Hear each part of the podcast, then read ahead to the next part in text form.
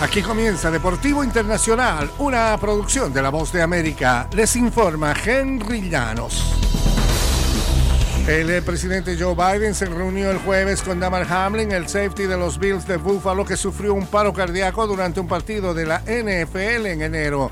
Biden tuiteó en una foto en la que aparece con Hamlin en la oficina oval. Consideró un honor conocer a Hamlin y a su familia.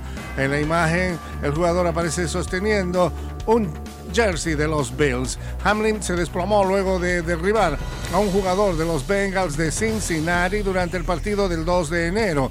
Los paramédicos debieron aplicarle técnicas de resucitación en el terreno de juego. Desde entonces el safety ha tenido una recuperación notable de acuerdo con sus médicos. El mes pasado el gerente general del equipo dijo que la meta final de Hamlin es reanudar su carrera en el fútbol americano en cuanto reciba la autorización médica necesaria.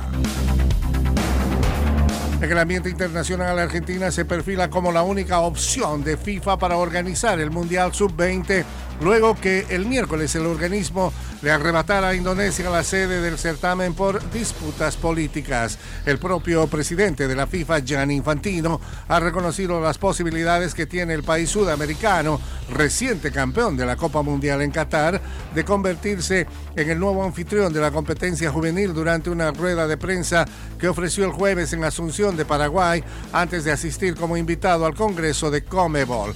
Todos eh, conocemos el fútbol en Argentina y es un país que seguramente puede albergar una competencia de este nivel, dijo el líder de la FIFA. Durante un encuentro previo, Infantino recibió en manos del presidente de Comebol, Alejandro Domínguez, una propuesta formal de parte de la Asociación del Fútbol Argentino.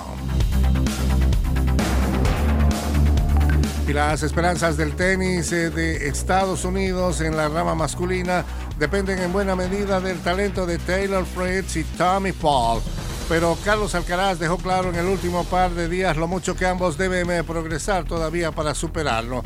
El español había vencido a Paul, semifinalista del Abierto de Australia en la ronda anterior. Dos días después, el tenista mejor ubicado en el ranking mundial lució su arsenal espectacular ante Fritz y avanzó a semifinales al imponerse por 6-4-6-2 en el Abierto de Miami. Ubicado en el décimo sitio, Fritz es el mejor estadounidense en este momento en el ranking. En la rama de mujeres, Elena Rivaquina avanzó a la final del sábado con un triunfo de 7-6, 6-4 sobre Jessica Pegula en un duelo demorado dos veces por la lluvia.